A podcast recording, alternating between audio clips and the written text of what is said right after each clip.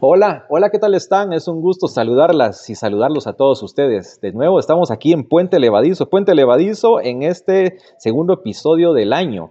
Les recuerdo a ustedes que el primero fue el Día de Rey. Estuve la ocasión de entrevistar a Valerio. Eh, Valerio presentó su poemario y ha habido unas reacciones interesantes acerca de este poemario allá en Amatitlán, en la Amatitlaneca, ese cafecito. Ustedes pueden ir allá a, visitarlo. Ahora estoy en un recinto, les podría decir similar, no por tamaño, no, no, no, porque este es un lugar bastante grande. Eh, eh, estamos mucho más cómodos. Y si esto fuera eh, un, un planetario, yo les diría que está delante de mí una estrella fulgurante. Estamos saliendo de la época de los nacimientos y entonces ustedes si se imaginan a los pastores y, y a todo esto, la estrella de Belén es la que está enfrente de mí. Hoy tengo el privilegio, el honor de presentarles a ustedes y a todas las personas que nos van a, estar escuchando y desde ya les damos eh, las gracias por darle ese clic a Puente Levadizo, este podcast de su servidor Juan Carlos Ramírez a Gloria Osiris. Gloria, bienvenida. Muchas gracias, muchas gracias. Ay. Bien. Hace, hace días que estábamos conversando con Yancy respecto a esta reunión. Y uno no deja de sentirse nervioso a veces, ¿verdad? ¿Ah, Pasan los años y, y, siempre los nervios están ahí. Pero aquí me siento tan cómoda. Rico esto. Ay, entonces sabrosísimo. sí. No me luce ponerme nerviosa. No, yo creo que no, no, para nada. Eh, estamos, el, ese lugar es el Café Escenarte. Escenario. Escenario, Café Escenario. Estamos ubicados en la zona 9 de la ciudad de Guatemala. Aquí es un espacio abierto, se puede venir a tomar y comer algo sabroso. Pero además eh, también está el espacio que comúnmente lo hacen aquí para presentar eh, a veces obras de teatro, a veces se presentan artistas. O sea, estamos en un recinto que de arte sabe y sabe mucho por allí. Así que alguien lo quieren llamar, sí, ya lo están llamando, sí, hola. Bueno, todo eso se vale aquí en el podcast. Ah, de repente es problema, ah. aquí se puede, puede revisar todo en tiempo real, ¿no? Mm, es, es, el control, alguien le... Ah, si, es voz masculina es porque alguien ya le quiere decir a Yancy. ¿Quién es ese feo? Ah. menciono a Yancy porque gracias a Yancy Rosibel, ella es una eh, persona a quien le tengo mucho cariño y la conocí hace 20 años en las andanzas de la universidad. Aquí en Guatemala, y para quienes nos están escuchando en el extranjero, hay una sola universidad estatal, se llama San Carlos, Universidad San Carlos de Guatemala. Estudiamos periodismo hace 20 años, eh, ella siguió su camino, yo seguí el mío, y, pero la vida ha sido bonita y ha permitido que con Yancy nos juntemos de vez en cuando y hoy ha permitido también que estemos con usted. Tengo por allí eh, a, un, a un pendiente también, y lo voy a decir aquí en el podcast porque lo voy, casi que lo voy a comprometer. Eh, César Nájera, maestro, también nos está acompañando presencialmente. Voy a permitir que nos dé un breve saludo y le pregunto de una vez, maestro, si existe la posibilidad, según cómo salgamos librados hoy, de poder después tener una charla exclusiva con usted en Puente Levadizo. Sea usted bienvenido y cuénteme cuáles son esas posibilidades de poder tener una charla con usted después.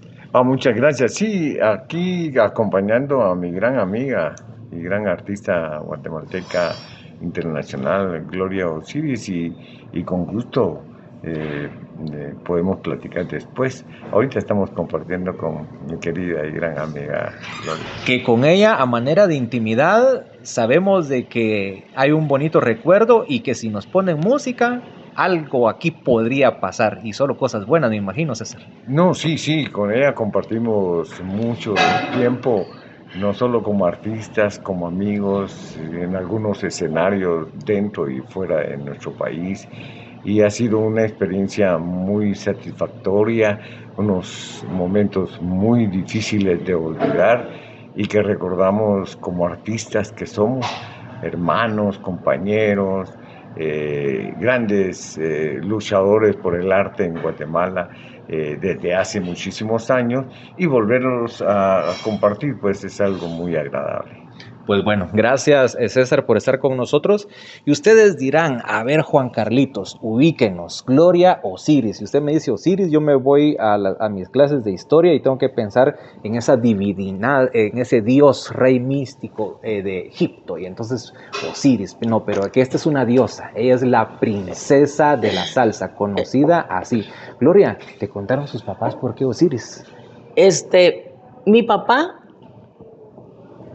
tuvo a bien este, ponerme Osiris, pero ya no me pusieron Osiris. Ah, caray. Pero cuando yo me inicié artísticamente, ya trabajando en televisión, ya viajando y toda cosa, eh, me quedaba así Gloria, así pelado, pero no.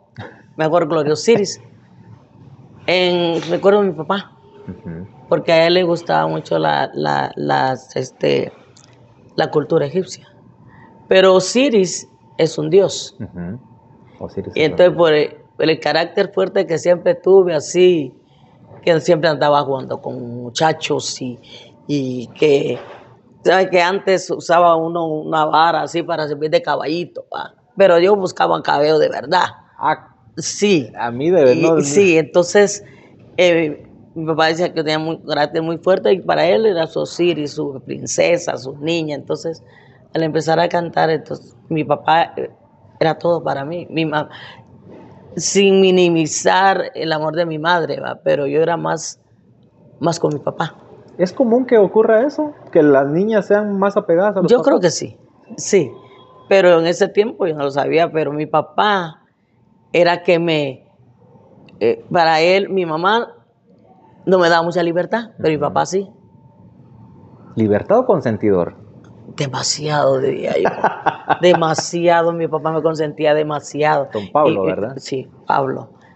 Pablo Zúñiga. Y, y cada vez que, que yo iba a cantar, yo decía, yo tengo que ponerme Osiris. Ah, yo voy a hacer Gloria Osiris. Y Gloria Osiris me quedé. Y el cariño lo tuvo que compartir. Hablo del cariño específico, solo de mujercitas con más hermanas. Fueron cuatro. Con más cuatro- hermanas, pero mi papá, este, según eh, yo miro, de- después que miré las fotos de mi abuela, que la conocí una vez, no, la vi nomás, la mamá de él. Yo soy físicamente, soy toda ella. Wow. Y no solo físicamente, que es de carácter también. Ah, bueno. Sí, entonces yo era su, su bebé, pero éramos seis mujeres, seis niñas Seis. y cuatro niños. Dios santo, una casa que ahí risas no, no, es que, es que ahí era una guardería. era una guardería. ¿Dónde estaba esa ubicada esa guardería? Cuéntanos ese, ese Eh, detalle. en, en Morales y Zabal, en- porque era Morales, el municipio, y Bananera, la finca, Bananera, yo nací en Bananera, Ujú. porque eso pertenecía a la United Fruit Company. Ya. Y mi papá trabajaba con esa compañía. Entonces, hasta la fecha me dicen, no, usted nació en Morales. No, yo nací en Bananera. Ah, bueno. Porque mi acta de nacimiento dice Bananera, no dice Morales. Ay, Zabal. Va, Ay, sí, esa, Zabal. esa. Ay, por Dios. Y entonces, eh, yo fui muy, fue una niña, a pesar de que me daban para mis dulces, ¿verdad? pero fui una niña muy feliz porque siempre hice lo que me dio la gana. Siempre. Yo, mi mamá no me daba permiso para ir a Morales, yo me iba, pero cuando rezaba sabía que me iban a dar duro, ¿va? pero ya había hecho lo que me daba la gana. Me iba a jugar con los varones, trompos, eh, hacía mis propios trompos de palo de guayabo. Así menos tatarato va, pero Pero ¿a qué? Y- y ¿Agarraba lo- el lo- cuchillo usted y agarraba el pedazo Sí, de palo? un machete cuto así.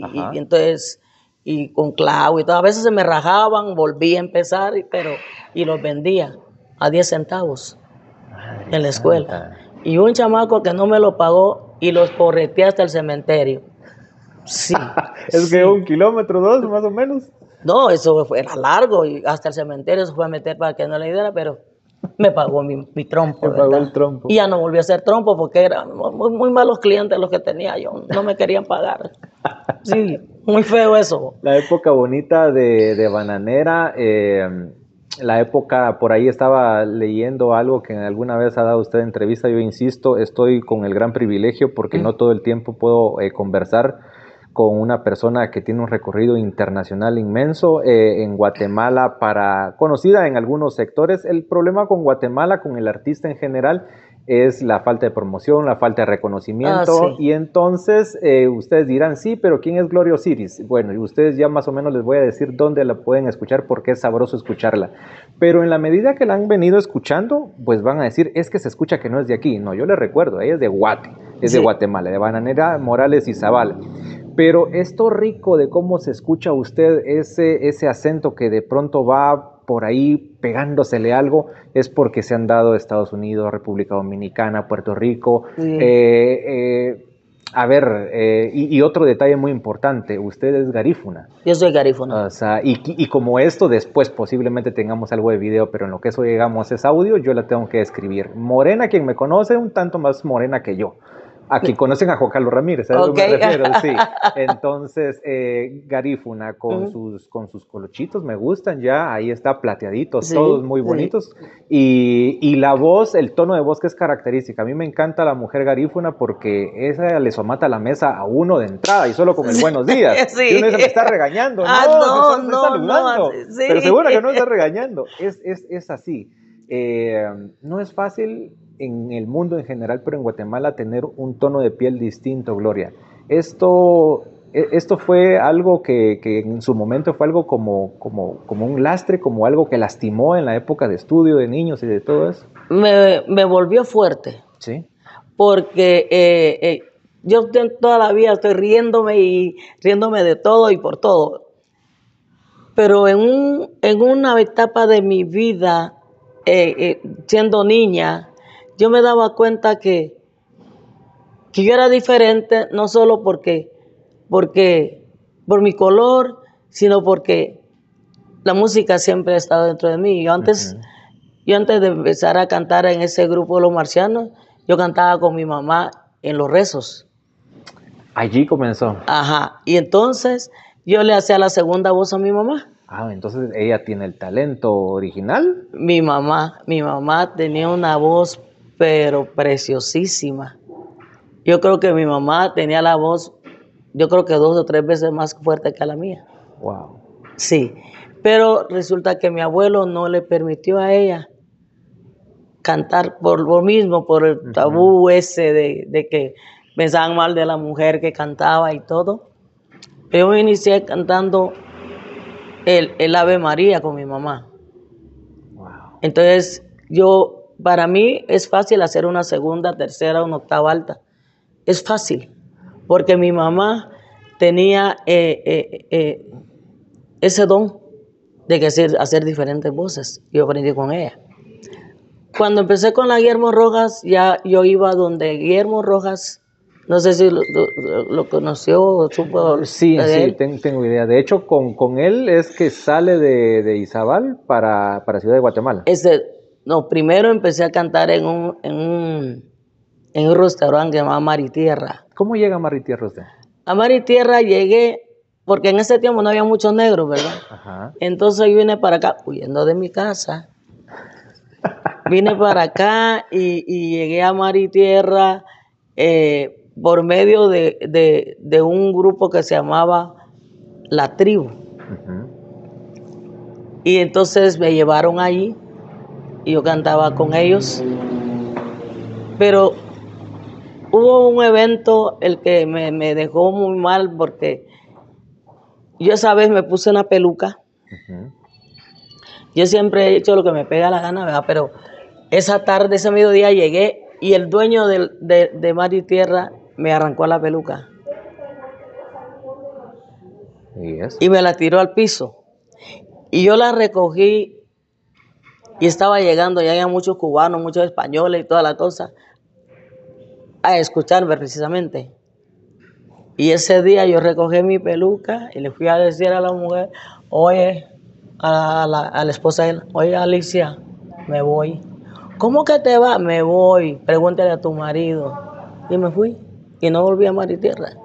Y me dolió en el alma porque amaba ese lugar. Me dolió en el alma. Y esa misma noche empecé a trabajar en un lugar que se llamaba Poliverge, Ujú. ¿Siempre aquí en la capital? aquí en la capital. Ya. Ajá. Entonces, trabajando ahí, yo una vez fui a cantar a un, a una un restaurante y Guillermo Rojas me mandó a buscar y le habían hablado de mí. Mm, Yo empecé a trabajar con Guillermo Rojas sin ensayo. En un descanso ahí me dijo, mira esta, esta canción, esta canción, esta otra canción, esta otra canción. Y me quedé con Guillermo Rojas. Hay un detalle, Gloria. eh, ahora actualmente uno la escucha eh, y la, es obligatorio que alguien le diga, es que yo la escucho como Celia Cruz. Sí, me encanta. Y, esa, y ese paralelismo puede estar allí por la intensidad y por el ritmo y todo. Ujú. Pero para la época en la que usted me está contando, eh, estamos hablando en la que cerca de tal vez eh, 1960 y algo. 70. 70, vaya. La 70. difusión, eh, todos podían conocer las músicas, pero no era el acceso como para que medio mundo supiera quién era tal artista. exacto. Entonces, su talento no es que lo tuvieran que comparar con alguien. Exacto. El suyo era suyo. El mío, mío. o sea, el problema mío. es que usted no nació en Cuba. Ajá. el problema es que no nació en Puerto Rico ni en República Sí. Dominicana. Ujú. Nació en Guatemala. Sí, y Guillermo eh, me mandó a buscar esa vez y me dijo, Guillermo, te quedas conmigo. Y, y las, la de las voces, yo iba martes y miércoles a la casa de Guillermo a estudiar mis voces. Mm. Ensayamos una vez a la semana, viernes, pero cuando llegaba viernes ya tenía que tener lista la canción, por eso no estoy acostumbrada a estar como hacen muchos cantantes ahora que leen las canciones. Qué feo se ve eso. Ajá. O si Sí. no, ponen el atril y leyendo la canción y después se hacen los locos. Eso no es así. Ajá. Yo tuve un gran maestro que donde quiera que esté, Dios me lo bendiga, me lo cuide. Maestro Guillermo Adrián Rojas Palomo. Él me enseñó, aprendí tanto con él, tanto. Yo decía, afíneme aquí. No, no, no, Gloria, que una vez estaba, empecé a cantar, si podía expresar este como este inmenso en el fondo de mi corazón. Pero un momento que desafiné. ¡Ay, no! Me dijo, qué feo le quedó eso. Uy, me dice, Gloria, usted desafinándome. Vamos arriba. Y yo, no me llore, no me llore.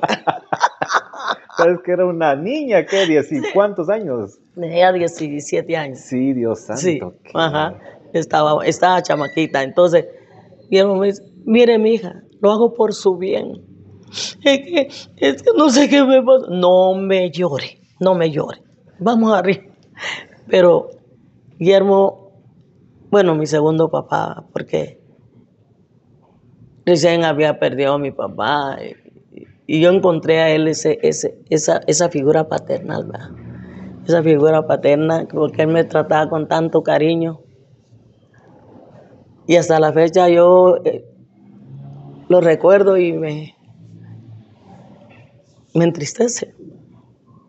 Porque hay algo de él que todavía vive en usted. Sí, sí. Es- esa firmeza. Siempre me decía, no permita que le den la tonalidad que le da la gana. Usted tiene una voz bonita y usted, cuando yo le diga, dicen tal tonalidad, esto, tal tonalidad, si se la cambian, no lo permita. No lo permita. Y, y sí me llevé él, me decía, usted tal canción la canta en tal tonalidad. Eh, Mi maestro, pues, mi mentor. Toda esa manera de afinarla a usted, no digo solo de la voz, hablo de la disciplina, hablo de, Sí. de eso, de memorizarse las Sí. letras, de saber, incluso no sé si él enseñó cómo pararse, posicionarse, moverse en el escenario, porque es que lo de cantar es bien complicado, Gloria, yo solo me lo imagino. Eh, está bien que uno comience en un coro y lo que uno va a proyectar es la voz, pero es que lo suyo es bailar. Sí. Y lo suyo es comerse el escenario, ser un frontman. Sí. O sea, y, y lo que menos tiene Gloria es de tímida, entonces. o sea, no puede ser tímida. No puedo, no me puedo dar ese lujo. No se puede. ¿Y ¿Cómo le hace uno para memorizarse tantas canciones? ¿Cuántas Como el amor a la sabe? música está ahí, va. ¿Cuántas cree usted que se sabe? Ah, no sé. Yo creo por ahí a veces, a veces se me van, se me olvidan, pero después empiezo a cantarla y viene mi memoria la letra. Amor a la música. Eh, entiendo esto eh, muy claro. El gusto por cantar viene por lo de la, posibilidad de estar en los cantos que iba con su señora madre. Pero, ¿cuáles fueron los ritmos que comenzaron a entrarle por el, el oído? ¿Qué ritmos recuerda de pequeña? Porque usted canta, pero, pero usted se enamoró de la música porque la escuchó. ¿Qué comenzó a escuchar de niña? Rancheras. ¿Así? Ah, sí. Y eso era lo que la Ah, movía. O sea, con eso hizo match. Teníamos unos vecinos, mira, nosotros éramos los únicos negros en el barrio, va. Ajá. Pero lo único que oíamos era, eh, porque en Morales no había punta, no había, solo cuando íbamos de vacaciones o bien a Livingston o a Belice. ¿En Livingston tenía familia? Mi mamá nació, Ah, mi, mi Ah, mamá sí, este, yo, eh, yo no sé si o- escuché hablar de, de la pantera Gamboa, Sí, sí. de mi tía. Ah, no me digas. Ah, hay pajaritos Zúñiga, y mi primo. Ah, la madre. Santín santa. Gamboa, mi tío también. Eso nuestra promotora no nos lo había contado, pero Ajá. Ajá. Sí. Y entonces, una familia eh, enclavada allí en Bananera Sí, Morales, pero, entonces- pero, pero, pero. Pero en ser. un barrio que éramos los únicos, no los únicos lunares. Ajá. Y entonces yo escuchaba por ahí, grabé en la penca de un guay", y yo, cuando yo estaba sobre ella, yo, me gusta la canción. Me cansé de rogarle, me cansé de... Ay, Elías, dame la letra de esa canción, y le escribía, y me la aprendía. Cuando llegamos a Livingston, eh, es algo que tiene que, que saber. El garífuna, cuando muere alguien, lo entierran con música. Así. En los nueve días se baila punta y yancunú, porque ya se fue a descansar la persona. Ahora cuando nace alguien se llora porque no sabe qué destino trae. Jesús Santo. Sí, O sea, eso es contrario a, a que aquí me Ajá, cantan. es- yo, yo paso ahí con la- más allá del sol, ya voy a llorar, Ajá. o las 99 Ajá, las sí, ovejas, ya sí, alguien se ajá, murió. ajá. No, con ustedes no. no, nani, no. Y Entonces eh, se baila, porque ya se fue a descansar, ya dejó de sufrir. Y tiene lógica, Totalmente. tiene sentido. Ahora que menciona el tema garífuna, le vamos a describir a la gente algo. Usted tiene un atuendo que asumo que es eh, del, del- Este del traje, de- es- este traje es africano, Ah, ya. es de mis raíces, porque como el ra- las raíces del, del garífuna son africanas, ¿no? Ujú. y otra parte del, del arahuaco. La breve historia del garífuna, eh, puede- a veces creo que hoy, por lo que me contaba, está tergiversada por quien escribe la historia, ¿verdad usted? Sí. Pero ustedes, por tradición oral de la abuela, de la bisabuela, a Sí, ustedes, su mamá, sí, por tradición oral, les van contando. Les van ¿Cuál es la breve historia de cómo hay garífunas en Guatemala? Porque este, como lo, cuando los desterraron de, de San Vincent, entonces, este, muchos murieron en el camino, en el, el trayecto, porque las embarcaciones no eran muy buenas. Otros los, los mataron y los, y los en- enterraron, otros vivos. ¿va? Y fue algo muy triste porque lo sacaron de su casa, ¿verdad? Para quedarse con las granadinas, para quedarse con todo eso.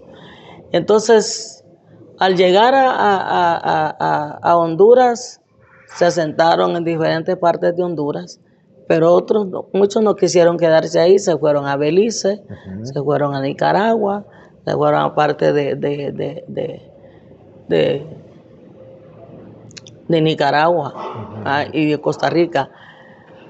Pasa que siempre, porque el, el, el, el garífuna es pescador por naturaleza y siempre está buscando el mar Atlántico. En El Salvador no se, no, no se quedaron ahí porque El Salvador en ese tiempo chino y negro no podían quedarse en El Salvador. No querían chinos ni negros ahí. Pero dicen por ahí que... No, no me conviene hablar eso. Bueno, solo para un detalle que nos estaba comentando eh, por ahí Jancy, eh, el garífuna no vino esclavo. El garífuna no, no, no. tiene una raíz de esclavo. Siempre se, se defendieron porque eh, el- el- los barcos que, que escollaron allí llegaron a la deriva en San Vincent. Los traían para venderlos. Y entonces ellos se quedaron porque eh, este, el barco ya no pudo continuar y entonces se mezclaron con las, con las arahuacas, porque ahí venían los hombres. Entonces, con las arahuacas, las indígenas arahuacas. Y de ahí, de esa fusión, nació el garífuna. ¿Qué, qué fusión incluso de idiomas y de cómo entender la vida por el sentido del oído en el caso suyo? Están en ese enclave donde solo ustedes hablaban eh, eh, eh, garífuna. O sea, el, el, eh, solo ustedes. ¿Ustedes en, en familia sí lo hablaban? Sí, Eh, viviendo ahí en Bananera. En Bananera. Porque en Livingston me imagino que en aquella época era muy común que medio mundo lo hablara. Ahora Ajá. en Livingston ya me han contado que lo que menos hay eh, habrá de ser garífunas. ajá, Eh, um, Pero entonces usted comienza con música de Vicente Fernández, me Ah, imagino que Javier Solís, eh, Javier eh, Solís. Pedro Infante, Ajá, sí, sí. eh, todo, todo eso que nos venía de México. ¿Por dónde entonces conecta usted con el ritmo caribe, con, con la salsa, con todo eso? Por- porque Jesús porque- estaba en bananera. por- porque, porque cuando llegué Ajá, a Mar y Tierra, Sí. que era de un cubano, ahí escuché por primera vez Melao de ah, caña. qué rico. rico, sabroso. Entonces, allí todavía yo no sabía que era Celia Cruz, y porque una señora en barrios que me dijo, tú cantas como Celia Cruz. Yo estaba niña, ¿va? Entonces, porque en las, en las fiestas de las familias, nosotros somos muchos. Entonces, cuando vamos a una fiesta de, de algún primo, no necesitan invitados. Y entonces la señora, me acuerdo que me dijo, me lo dijo en garífona. Ah, pues veremos aquel Celia Cruz, Namu. Y yo dije, ¿quién es el diablo de Celia Cruz? ah? Cuando llegué ahí a Mar y Tierra y escuché esa voz, me dice Antonio Magua, ¿tú sabes quién es esta mujer? Que canta como tú. Le digo, no, Celia Cruz. Y me acordé al Señor. Y yo le digo, yo no canto como ella. Me dice, Gloria, tú tienes la voz de esa mujer. Yo ni cuenta me había dado. Tenemos el mismo timbre y, y, y al escuchar una vez a Celia Cruz hablando y toda la cosa, es como que estuviera hablando- escuchando, ¿verdad? Es que sí, o sea, yo hoy tengo el privilegio de hablar con, con Gloria, Ajá. o sea, Gloria Osiris, pero cualquiera en otro lugar, en otro ámbito, y no nos va a ver, solo nos escucha, va a decir, este señor está entrevistando a Celia Cruz. Resucitó. Ahí se le hizo la de yo viviré. Eh, Ah, sí. Y entonces de esa cuenta también, entre tantas cosas, porque aquí estamos con saltos temporales, no estamos llevando la entrevista de manera lineal, Ajá. ese mismo talento reconocido ya en otro lado hace que usted venga y grabe discos homenaje a, a Celia Cruz. Ah, sí. Háblenme un Sí, poco de sí. eso. Este, cuando empecé, porque primero estaba con un, un- un grupo guate- guatemalteco allá en Nueva York, Garifuna Star Band, pero siempre cantando salsa y toda la cosa. Pero este, José Torres, el dueño de Bongo Callejero, me dijo que si, si iba a cantar unos temas con ellos. Pero ya me había salido de Garifuna Star Band y ya no quería estar ahí. Y él me dijo, muchacha, porque yo, la cosa es que fui a un ensayo, me llevó un fulano por ahí. Y empecé, sonero, nunca olvides tú. Y se me queda viendo, José me dice, muchacho, tú tienes que cantar con nosotros. Tú eres la misma Celia Cruz. Le digo, no, yo soy Gloria Osiris. No, pero tú cantas como él. Y empecé a ir a cantar con él. A la semana siguiente me dijo, ¿sabes qué? Vamos a tener que grabar un homenaje a Celia Cruz. Sigo, sigo, sigo. Vamos a hacerle un homenaje a Celia Cruz. Entonces habló con Mike Amadeo, que, que es este. Yanina estuvo ahí en ese, en ese evento. Si no es chicote la productora, dele. Entonces, No, no es- este- no es cosa fea, solo- Cuando fuimos donde Mike Amadeo, Mike Amadeo es un compositor que le hizo muchos temas a Celia Cruz. Entonces digo, vamos a hacerle homenaje a Celia Cruz. Wow. Y eso, eso, eso me encantó porque yo siempre quise homenajear a la señora. Yo la admiré toda mi vida. ¿Tuvo oportunidad de conocerla? Sí, tuve la oportunidad de conocerla en Puerto Rico, pero hace años. Cuando ella enfermó yo quería ir. Yo estuve en el velorio y en el entierro de ella.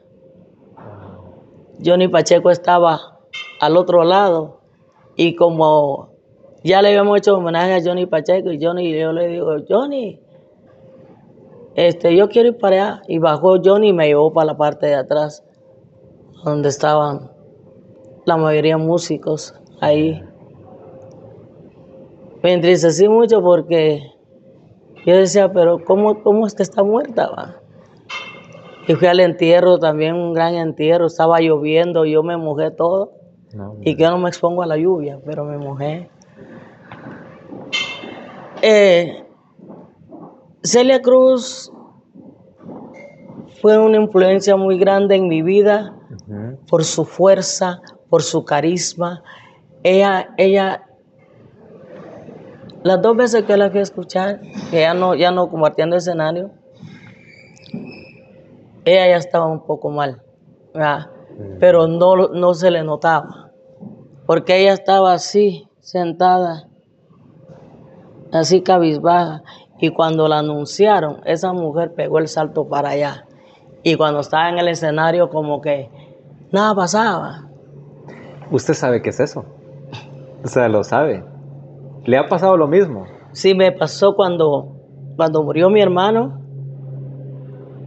Eh, y a mí me tocaba cantar esa noche. Y fui a cantar y bailando y toda la cosa, va. Solo Con Dios sabía lo que tenía yo. había- Sí. ¿Pudo ir al velatorio de su hermano o solo tuvo la noticia de lejos y... A él lo enterraron aquí y yo estaba en Puerto Barrios. Y yo pagué el funerario de mi hermano y no me lo llevaron para allá. Y es algo fuerte porque cuando uno trabaja así y tiene que cumplir, ¿verdad? Pero es por la pasión. Sí, ¿Qué se puede interponer entre la música y Gloria? ¿Quién le puede decir a Gloria, eh, quítese de la música? solo Dios, Solo Dios. solo Dios. ¿Este es un don, Gloria? ¿Cantar? Sí. Eso me lo dio Dios. Porque mucha gente, mucha gente que, que se inició prácticamente al el tiempo que yo me inicié, ya no cantan.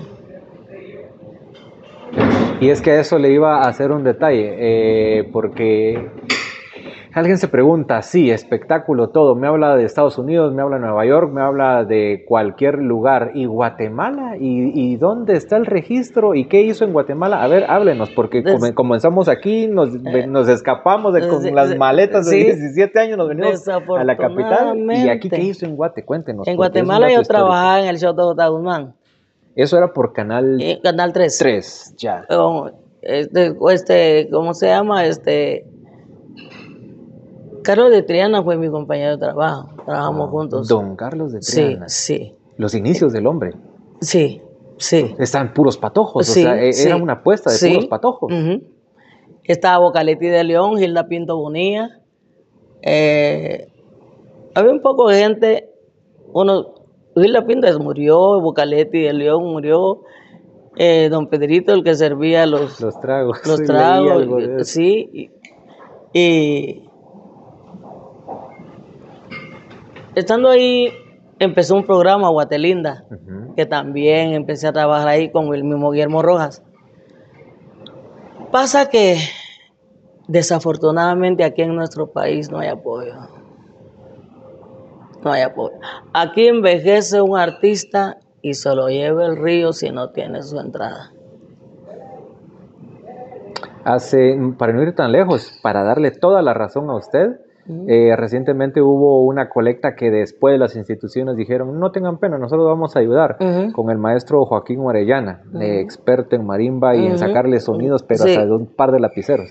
Entonces se está pasando por unos quebrantos de salud, pues alguien dio la alerta y todos dijeron, bueno, hagamos la cooperacha. Esas cosas no deberían de pasar. No, claro Ustedes que ustedes son no, artistas de alto claro nivel. que no. Eso es, eso es absurdo Ajá. que ocurran esas Pero cosas. aquí el artista se muere de hambre. Y no estoy hablando mal de mi país, pero así es. Porque para esa época usted ya era, o sea, reconocido con su talento. Y, y si Guatemala fuera o- otro lugar, si hubiera estado en México, México hubiera tenido su propia Celia Cruz. Así. Así ¿Por es. qué no se fue a México? Esa es una pregunta. Porque yo me iba a ir para México, pero allí a la frontera, nosotros íbamos con Guillermo Rueda, íbamos a, a, a Chiapas, alternábamos con las águilas de Chiapas y todo eso. Cuando yo decidí ir a México, íbamos cuatro personas. Yo con la intención de quedarme en México. Pero México es más racista que Guatemala. No me diga. Ah, sí. Nos negriaron que nos dijeron esa frontera. Me decepcioné y dije, no, yo no voy para allá. no voy para allá. Nos dijeron de todo. No queremos micos aquí en mi- nuestro país y toda la cosa. Qué cosa más Ajá, terrible. sí, algo feo. Y entonces al siguiente mes me fui para, para los Estados Unidos, una gira con la Guillermo Rojas. Y me quedé porque ya tenía trabajo, tenía donde vivir, tenía comida, tenía todo, pero me quedé allá. Y decidí envejecer allá, porque allá toda vez uno trabaje por lo menos 10 años con el gobierno, como, sea, trabaje su social, eh, tienen su cheque mensual. Y ya, ese es otro detalle. Va, deje de ser artista en Guatemala. Aquí Ah. el problema es envejecer. Exacto. Porque ni la pensión del Estado es medianamente decente para vivir si es que la logró. No. Y el que no la logró, usted aportó durante toda la vida porque pagó impuestos. Ajá. Alguien que me diga, no, es que yo no pago impuestos, hasta en un chicle que se va a comprar paga No el tiene impuesto. que pagarlo. Pero aquí no hay nada de vuelta. No, no, no. Y entonces, eh, eh, hay mucha gente que, que... A mí no me gustan los Estados Unidos. Pero vive cuánto tiempo allá? Más de 40 años. Madre santa. Y no le gusta todavía. No, ¿Qué no. no le gusta. No, no me gusta porque no es mi cultura. Yo soy muy, muy nacionalista. Yo, yo soy pro Guatemala. Si lo que me sacó de ahí fue lo mismo, el, la falta de apoyo, la falta de consideración al artista. Vea. Y también un racismo horrible, porque Guatemala es racista. Ah, sí. Lo vivió ya en la época de estudiante. en Lo Morales. viví y lo sigue viviendo. Sí, Y lleva la doble carga del tema de que no es solo racismo, sino que contra el machismo. exacto. Porque es que yo me pongo a ver la lista de cantantes famosos de salsa. Nos vamos a ir a las Ah. grandes ligas. Ah, Y entonces, Celia Cruz y la India. sí, O sea, las dos. sí. Y de ahí hay, hay colombianas muy buenas Ah, y por ah, ahí, pero ellas en el top ahí están. Sí. Y lo demás son hombres. Son hombres. Incluso las orquestas. Yo Sí. no sé si alguna vez usted se encontró con músicas, mujeres tocando, pero la mayoría de todas las orquestas, hombres. Son Cantantes, hombres, vocalistas, hombres. Sí, O sea, la ha tenido Ajá. peluda usted. sí, sí, sí, sí. Pero, como dije antes, yo no creo en las religiones, pero creo firmemente en Dios. Y el, el- el sentirme bajo el abrigo del Altísimo me ha ayudado a seguir adelante y no mirar atrás. ¿verdad? Porque muchas veces la gente dice, ay, es que no puedo hacer esto, no puedo hacer, nunca diga no puedo. Es contraproducente. No declare cosas negativas. Yo puedo, lo voy a hacer porque puedo y quiero. Y con la voluntad de Dios lo, lo voy a lograr. Es que ese es su verbo, Gloria. El verbo de Gloria es quiero. ¿Sí? A los nueve años dijo quiero, estaba cantando. Sí. Eh, de ahí dijo yo quiero estar en un escenario y lo estuvo. Sí. Desafió a su mamá, desafió a su papá, Sí. desafió a sus hermanos, sí. desafió a todo lo convencional, porque dijo quiero. Ujú. y, y ese quiero significó dejar al país, qué pena, guate, pero me voy. Me voy. Ya, y, y quiero, y quiero, y quiero. Y, y ese quiero, en el siguiente bloque usted nos va a contar ya con, con, con a manera de lista, pues con quien ha compartido escenario, las bandas y de todo. Pero antes de eso vamos a hacer una pequeña pausa. Usted dice de Guatemala. Eh, si no fueran estos sillones, estos asientos, esta terraza en la que estamos, en este recinto de la zona 9, ¿cuál sería un lugar bonito para estar platicando con Gloria? ¿Qué quisiera usted que tuviéramos aquí? Como que otro lugar que no fuera esto.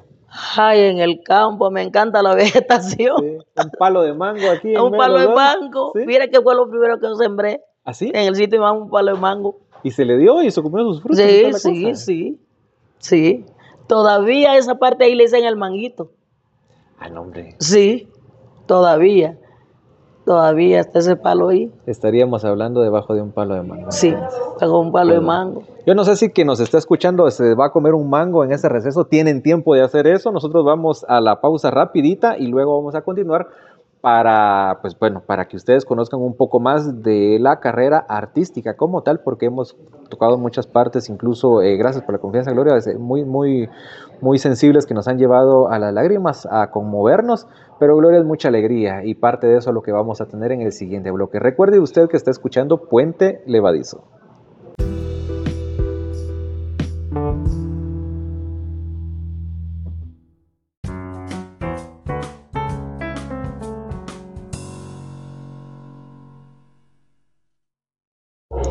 Hola, continuamos en Puente Levadizo. ¿Siguen ustedes allí? Sí, yo espero que sí. Nosotros seguimos aquí en este lugarcito, Café Escenario, ubicado en la zona 9 de Ciudad de Guatemala y nos le estamos pasando sabrosos. Ella se vio, no sé si en algún momento en una de tantas interpretaciones ha hecho el, grito de batalla de azúcar de Celia Cruz. No. No, ¿por qué no? Por respeto a ella. Ah, me encanta. Por respeto a ella. Este, la señora, la reina, siempre fue y seguirá siendo la reina. No puedo repetir ese grito por lo mismo, porque la respeto mucho. Y entonces yo me encuentro en YouTube, si ustedes quieren lo pueden buscar allí, y hay una presentación en 1994 en un espacio de televisión de El Salvador, y ah. ahí dicen Gloria Osiris la princesa de, la, salsa. ¿Quién la bautizó así? Bueno, siempre me, decían así cuando iba a cantarle, no es que la, reina es Celia Cruz y ella es la princesa. Wow. Entonces me, al llegar a El Salvador, bueno, me entrevistaron, entonces la princesa de la salsa. Estamos en la época en la que aquí conoció eh, pues la realidad desde que viene le quitan la peluca. Usted se dio cuenta de que muy grande podía ser su sueño, pero si no respetaban esto había que sacudirse e irse a otro lado. Se encuentra con un mentor que usted lo lleva en el corazón. Eh, le dio todas las herramientas y él vio ese diamante en bruto, viene, lo pule y usted ya como diamante encuentra la realidad también en que en Guatemala aquí es de seguir eh, picando piedra, pero nunca es la de acabar. Entonces decide, viene y se va. Eh, Gloria Osiris, eh, ¿cuáles son los, los, escenarios grandes a nivel internacional sobre los que usted ha estado compartiendo su talento? Bueno, un escenario muy importante para mí en Hostos Community College en, en, en Nueva York y también en, en el centro de Nueva York es un, evento que hacen, los puertorriqueños siempre hacen homenaje a, los grandes. Y en el homenaje que estuve eh, compartiendo con Alberto Santiago y Andy Montañez, fue eh, Seaport, le, llaman a ese lugar. Eh, yo conocí a Andy Montañez en, en, un evento en Puerto Rico. Yo siempre he admirado a Andy, una voz preciosa. Y yo pensé que no se iba a acordar de mí. Y cuando me vio en el escenario, ay, yo paré llorando porque me dice, mi princesa, mi negra, y me cargó, ¿verdad? Y yo le digo, Andy, yo pensé que no te ibas a acordar de mí. Y me dice, ¿cómo olvidarte con esa voz tan preciosa? Ajá. Y compartimos ahí Gloria Grandes Ligas, Andy Montañez. Andy Montañez, el gran Andy Montañez. ¿Qué, otro nombre de esos? Adalberto Santiago, yo tuve un evento en un restaurante que yo cantaba en Puerto Rico y era del cuñado de él. Y llegó Adalberto esa, esa tarde allí y le dice, este, cuando él iba pasando, le dice Villafañe, Adalberto, me gustaría que hicieras un dúo con Gloria Osiris. Y él volvió a ver así y dijo, un día de estos, y se fue. Cinco años después fue cuando él llegó a Nueva York. Y el, el, grupo que me iba a acompañar, el dueño de la orquesta, él le dijo, mira, porque era homenaje a Rey Barreto. Y Adalberto Santiago hizo una grabó una canción con Ray Barreto, Celia Cruz y él. Pero la canción dice, eh, con Celia Cruz, Barreto y Adalberto, va. Pero yo la canción se llama la, la, Rumba, algo así, que dice, La rumba no tiene raza, para la rumba no hay color. La rumba se baila en masa, aunque haya frío o calor. Y entonces Adalberto dice, mira cómo, este, cuando suenan los tambores también resuena el bongo. He visto, he visto bailar un perro con las dos patas de atrás. Y entonces le dice Celia Cruz, mira cómo suena, mira cómo suena, rucutumba, rucutumba, rucutumba, qué bueno suena la rumba. Pero Adalberto le dijo, ay, no encuentro una que cante como Celia Cruz. Y le dice Rey Santos, yo sí tengo mi Celia Cruz de Guatemala. Te la voy a llamar. Y llegué cuando llegué, le digo a Adalberto, le digo, ¿cómo estás? Yo como que te conozco, sí, le dije yo. Porque soy aquella que con la que no quisiste cantar en Puerto Rico. Dios santo, las vueltas que da la ah, vida. Ah, sí. Gloria, hay mucha diferencia entre pisar un escenario en Guatemala, hablo de los instrumentos, de la tecnología, micrófonos y una serie de, elementos cuando ya se va a otros escenarios. Eh, es totalmente distinto la tecnología y todo, eh, es, es, es, o no hay muchas diferencias. Bueno, ahora no. Ya no hemos llevado la tecnología y todo, va que la gente ya se ha profesionalizado más. Pero en ese entonces, cantar con una orquesta, porque yo después de que canté con Guillermo Roguez, una orquesta, una orquestaza, éramos como 15. Wow. Ajá, entonces me acostumbré a cantar con orquestas grandes. Entonces cuando ya canté con, con cuando me acompañaban grupos pequeños no me sentía muy cómodo. Si no es de 15 no quiero. Por lo menos de 10. Ah, por lo menos. Sí. ¿Cómo funciona la dinámica en una orquesta? ¿Hay alguien que, que, manda, coordina o, es usted la voz cantante y es la que les marca a esta vamos o a vamos a la otra? ¿Cómo funciona? En una orquesta siempre hay un director. Allá. Y entonces, pero el cantante, el que es profesional, desde que empieza, bueno, eso me da razón, desde que empieza a los instrumentos, uno, uno empieza a, contar también, pero mentalmente, o sea, como sea. Porque no es fácil, más, más que nada en la salsa. Que cuando entra el mambo y cuando entra el coro, porque si no, no, no, no, no tiene en mente el conteo, se va al caño. ¿Eso le demostró a usted o le enseñó que, ah, caray, a mí me gusta la música, me gusta cantar, qué bonito, pero esto es profesional? Sí. Esto, eso me exige más que mi buen oído y mi buen corazón. Exacto, sí, sí. Eh, vamos en, esa línea. ¿Hay alguna faceta de Gloria, eh, eh, escritora, compositora de música o de temas? Sí, tengo, tengo dos temas. Este, grabé, grabé un tema que lo hice cuando, cuando murió mi hermana. Qué dolor, se intitula. Y hay otro, otro que se llama Amor o Capricho. Estoy eh, componiendo otros temas, pero por de pronto esos dos me interesa grabarlos. Ya grabé este Qué dolor, pero lo quiero remasterizar. Veníamos a escuchar en el camino porque para las personas sepan, esto fue una cosa de que vas a salir de trabajo, sí, ¿dónde estás aquí? Y como ella pudo, Lola la trailera atravesó el carro y yo me subí de un lado y entonces yo me subo a un vehículo y conozco a Gloria, mucho gusto, don César, mucho gusto, y venía sonando música suya en un CD. Ha grabado, o sea, aquí estamos hablando de sus composiciones, ah. pero háblenos acerca de su discografía. ¿Desde cuándo comenzó? ¿Cuándo fue la primera, el álbum que grabó? La, no, la primera canción que grabé con Guillermo Rojas y no sé dónde está ese disco es One Man Woman. Eh, eh, de, de Polanca, sí. Wow. Ajá. Y, me acuerdo que, lástima que yo no tengo con, contacto con, los hijos de Guillermo, porque me hubiera, me hubiera gustado conseguir ese, ese disco. Fue el primer disco que grabé. You got a two time man. Sí. Aquí al ritmo de. Eh, así, así como lo grabó Polanca. Ya. Polanca, sí. Y entonces después, eh, eh, con, los amigos del Batachá grabé eh, dos canciones, este, Punta y un bolero, no, no sé dónde está, porque Jorge, el, el dueño, no, sé qué hizo con esa, esa música.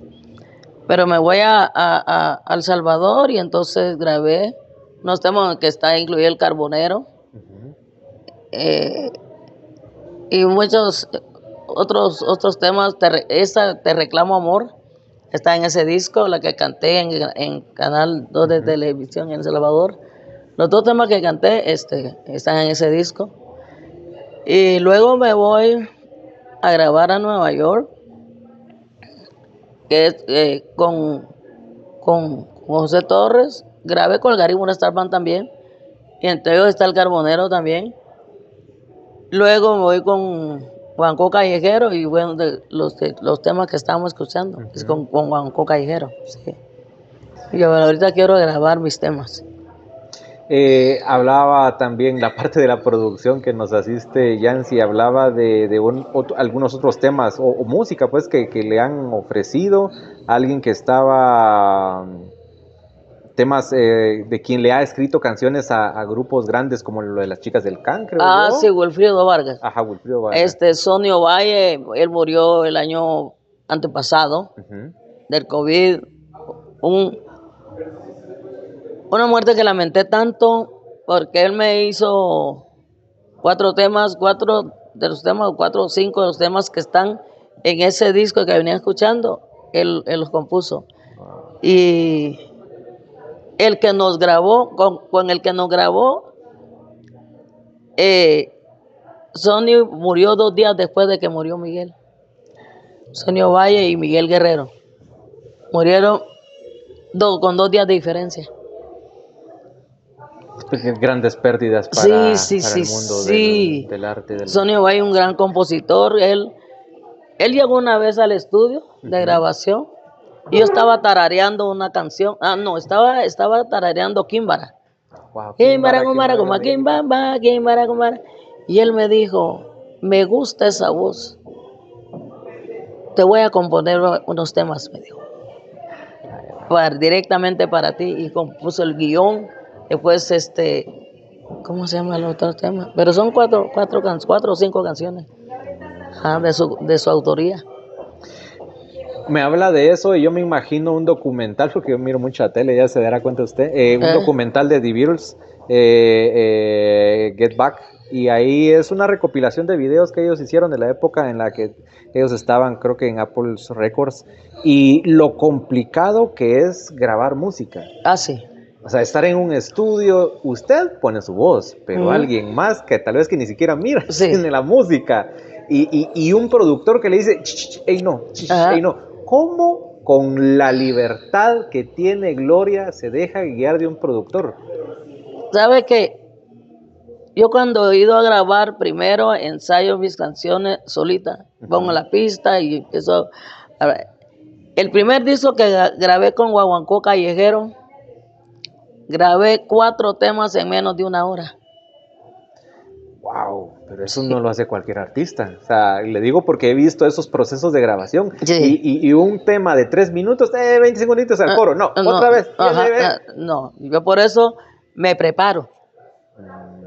Para cuando, para, porque, porque soy muy impaciente.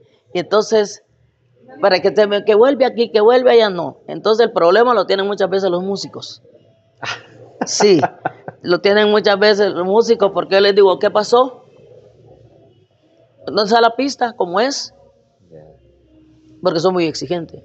¿Ah, sí? Ah. En mi música eso es muy exigente. En el caso de la música, ¿se dio cuenta que es exigente o, la misma experiencia con, el maestro Guillermo le enseñó a hacer así? Él me enseñó a, hacer, a que todo, o, bien o bien, pero término medio no, no puede haber. Ah. ¿Tan afinado es el oído de un cantante que sabe quién no está haciendo bien su cosa claro. en, el... Sí, sí.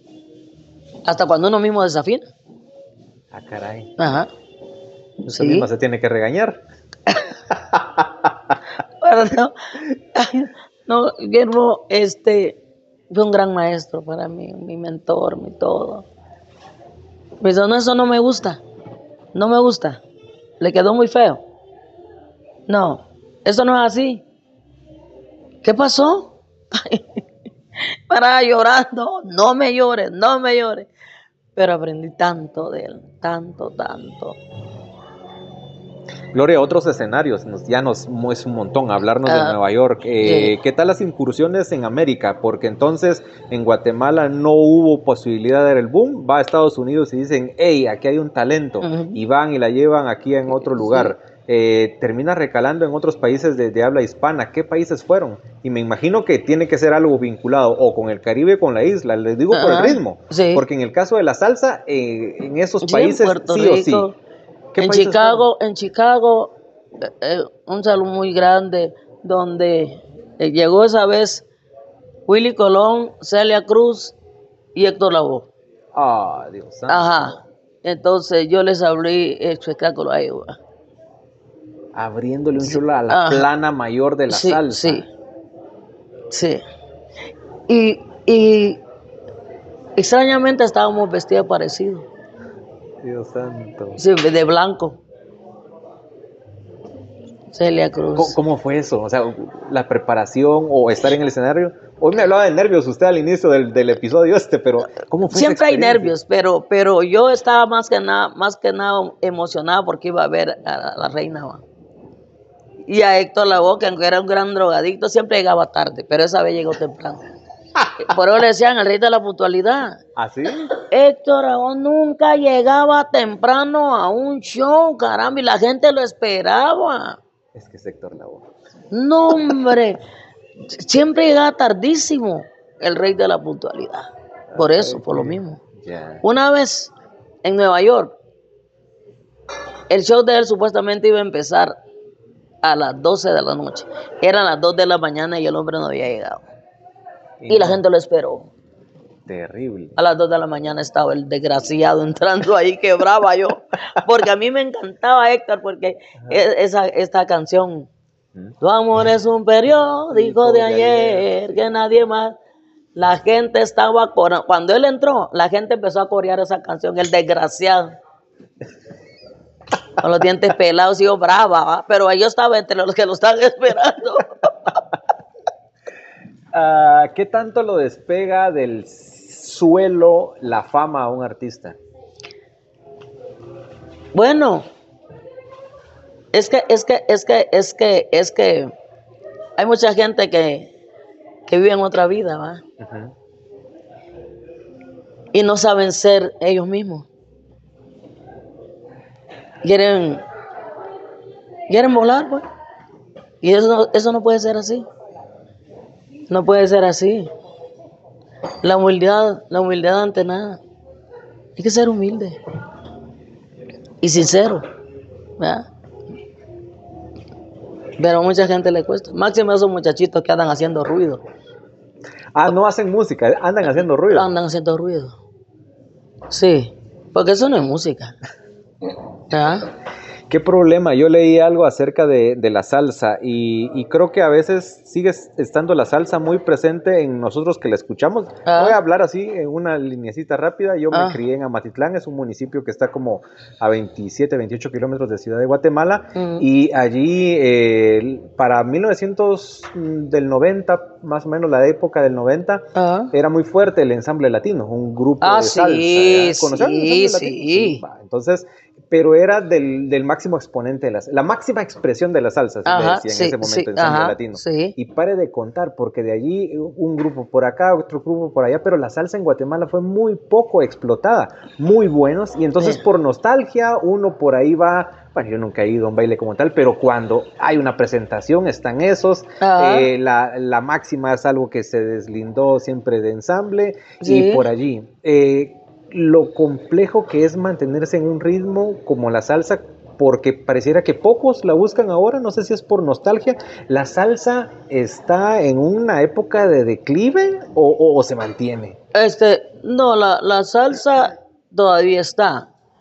Eh, bueno, yo soy salsera a morir, pero eh, eh, han ganado mucho terreno los reggaetoneros. Mm. Sí. Ese ruido está ahí. Lo, me queda, lo que me da coraje es que el padre del reggae, Bob Marley, Ajá. supuestamente el, re- el, el- el reggaetón se originó del reggae. Pero Bob Marley no hacía ruido. No. Ah, entonces me molesta eso porque que anden diciendo, ah, que nosotros somos los herederos de Bob Marley. Please, do me a favor. Hágame ese favor. ¿Cómo va a hacer eso? Pero la industria los premia, se llevan los Grammys. ¿Qué pasa entonces con esa parte de la Lo que industria? pasa es que no es que la industria los premie, ellos compran esos premios. Porque, por ejemplo, antes, un, um, cuando uno, uno ponía un disco a sonar y toda la cosa, solo se le daba un billetito al, al, al, al, al locutor o al que presentaba la música. Pero ahora no es así, ahora Allá en Nueva York, cuando José Torres vi- vino a presentar ese disco, lo que le llaman payola, son de 20 mil, 40 mil, 50 mil dólares se pagan esos reggaetoneros para que le estén machacando la música. Ah, bueno. A eso le llaman payola. Ya. Ajá. Era como un soborno o algo así. Los reggaetoneros pagan eso, pagan. Entonces, ni modo, por eso cuando ve un reggaetonero, ya tiene su avioneta, haciendo eso porque la gente compra su música porque la está oyendo. Mm. Y va, y machacándola, machacándola ahí, pero ellos pagan un dineral también. El propio Julio Iglesias, el primer millón que ganó Julio Iglesias, lo invirtió en publicidad. Alguien le contó cómo era el chivo. Ahora que comienza a que, que mencionó Julio Iglesias, nos vamos a dar una remontada rapidísima. Eh, show de, de, um, el que hizo aquí en Guatemala. De... Allí conoció a Julio Iglesias. ¿Fue, fue- allá andaba, no, allá en Livingston andaba vagando él ese día. Ah, no, hombre, cuente esa. Sí, él andaba, fue a buscar a mi primo, mi primo lo conocía, Neki le dicen a mi primo, y él quería andar con una chamaca que conocía, mi primo conocía a esa chamaca. Ah, y mi primo lo llevó. Y entonces fuimos a la playa y todas las cosas que hueche. Pero él andaba de incógnito, nadie sabía que era Julio Iglesias. Cuando, y, y ahí filmó un video. Me olvidé de vivir. Ajá, ahí en Livingston. Sí. Sí, el Julio Iglesias, sí. Julio. Pero Julio Iglesias a mí me empezó a gustar después que murió mi hermano. Mi hermano menor escuchaba a Julio Iglesias, estaba escuchando a Roy Zúñiga. Sí. Mi mamá escuchaba a Julio Iglesias y no paraba de llorar. Pero a mí no es que me gusta Julio Iglesias. Roy, Roy Noel. Roy era el de los hermanos, el primero, segundo, o más cercano de edad que El más pequeño, el más pequeño de los varones. El más pequeño de los varones. Ajá. Murió a los 20 años Ah, Dios santo. de leucemia. Ha tocado duro en la vida. Y tocaba, y tocaba. Yo le regalé una guitarra que a mí me regalaron. Y yo le dije, te la voy a prestar. Porque si le decía que se iba a regalar, no la iba a cuidar. Esa guitarra está donde mi sobrino. Mi mamá, cada cierto tiempo, la sacaba del estuche, la limpiaba y la volvía a guardar. Ah, recuerdo de. Ahí estaba su hijo. Sí. Porque mi hermano aprendió a tocar guitarra en una guitarra de, de dos cuerdas. Guitarra de dos cuerdas. De un, en un basurero la encontró y le puso otra cuerda y tres cuerdas. Entonces, cuando me regalaron esa guitarra, por eso se la regalé. Tremendo. Él recuerdo solito aprendió a tocar guitarra y cantaba, mi hermano precioso. Mis hermanos son el amor de mi vida. Éramos diez, ahora somos seis. Se fueron cuatro ya. Y son mi vida. Mi familia es, es para mí lo más lindo que Dios me ha dado. Otro don. Lo más lindo que Dios me ha dado. Los amo. Mis hermanas, mis hermanos. Pero nada de esto fue motivo para decir, ah, la música o mi familia, yo quiero quedarme a la par de ellos todo el tiempo. No se puede, entonces ¿cómo los mantenía? Por ahí pasaban también eh, el asunto de moverse, Gloria. Sí. Había que eh, Sí, llevar sí. dinero para la, para la Sí, casa. que llevar el pan a la casa, porque yo era que ayudaba a mi mamá. Y nosotros venimos de una cuna muy humilde, entonces había que trabajar. Había que trabajar. Entonces, mi música me ha dado todo. Me ha, dado todo. Puedo pagar los estudios de mis hermanos y hacer toda parte de mis sobrinos. Yo, si hubiera si hubiese tenido las oportunidades que he tenido allá en los Estados Unidos, en otros países, yo no me hubiera ido a Guatemala. No me voy, porque a mí me encanta mi país. Me encanta mi país. Pero hasta el Ministerio de Cultura y Deporte no hace nada por el artista. Hay un abandono total. Ese, qué, qué horrible, solo metiendo la uña, va. Sí. A ver qué. Qué horrible, qué- qué saca. eso me da, hasta cierto punto me da mucha tristeza. Y no hay renovación. Ha- Hablo de, de incluso de, de- Porque la importancia de promover el arte es de que usted les deja la espinita a los patojos y alguien viene a querer ocupar esos espacios. Sí, Tuvieron, o sea, ustedes me los imagino, mire pues el paralelismo que lo permite. Era Messi Cristiano Ronaldo. Claro, en cada quien, o sea, lo digo por lo que en una época eh, coinciden dos grandes talentos. Entonces a usted le tocó coincidir con Celia Cruz y ahí paremos de hablar porque era Cuba y era cualquier cosa. Entonces ahí no había cómo competir, pero por talento estamos en la misma. sí. Eh, hoy por hoy, en su ritmo, en su ambiente, en la salsa, eh, yo creo que no hay otra Gloria Osiris. Bueno, que yo sepa. Y es que eso también es consecuencia de la falta de promoción del, Eh, sí. de- del artista en su país. Sí. Hay más posibilidad ahora que usted se maneja en Estados Unidos y todo. ¿Sí ve esa promoción en Estados Unidos? O sea, ¿sí hay ese, ese fomento? ¿O también es muy acartonado ser un artista por allá? Bueno, no he ido a Nueva York, pero sí quiero ir a- al evento de los cubanos. Quiero, voy a, voy a ir a Honduras. Eh, Hon- Honduras, eh, tengo varios eventos allá, luego regreso para acá, tengo un evento en Puerto Barrios. Eh, posiblemente vaya a Santo Domingo. Wow. Eh, unos ciertos proyectos por ahí, pero quiero, quiero hacerlo ahora más fuerte. ¿no? No, no es fácil, pero querer es poder. A mí me encanta, yo me quedo con el verbo querer de, de Gloria. Gloria, esto ya va como si fuera la última nota que uno dice, ya va, ya vamos a cerrar. Y yo no sé si alguno de los músicos ya la está viendo de reojo y dice, sí, ya va a cerrar y ya sé que vamos para la última. Vamos como cerrando este, este episodio. Y antes de dar todos los agradecimientos, eh, le voy a decir algunas palabras y a ver cómo las relaciona usted o qué representan para su vida. José Torres.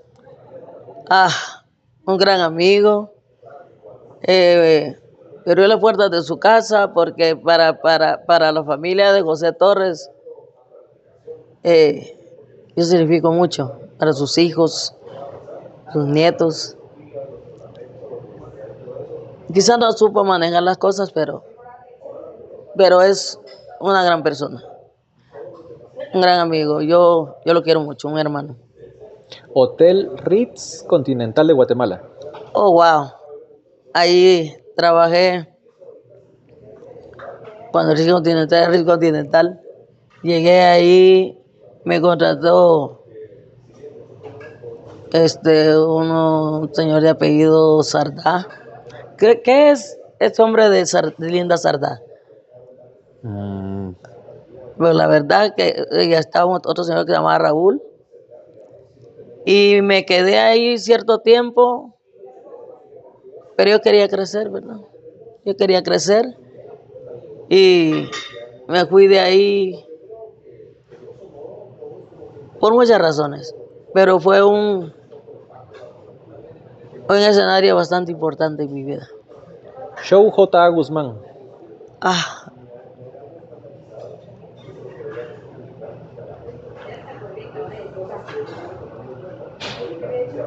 Ay, Dios.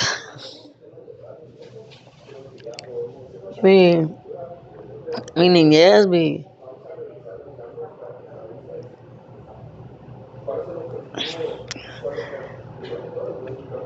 Mi crecimiento como, como artista, un empezar en un mundo tan, tan grande que yo desconocía.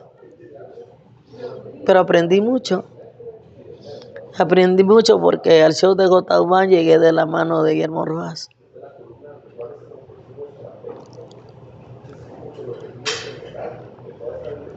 La canción, para finalizar, la canción Angelitos Negros. Wow.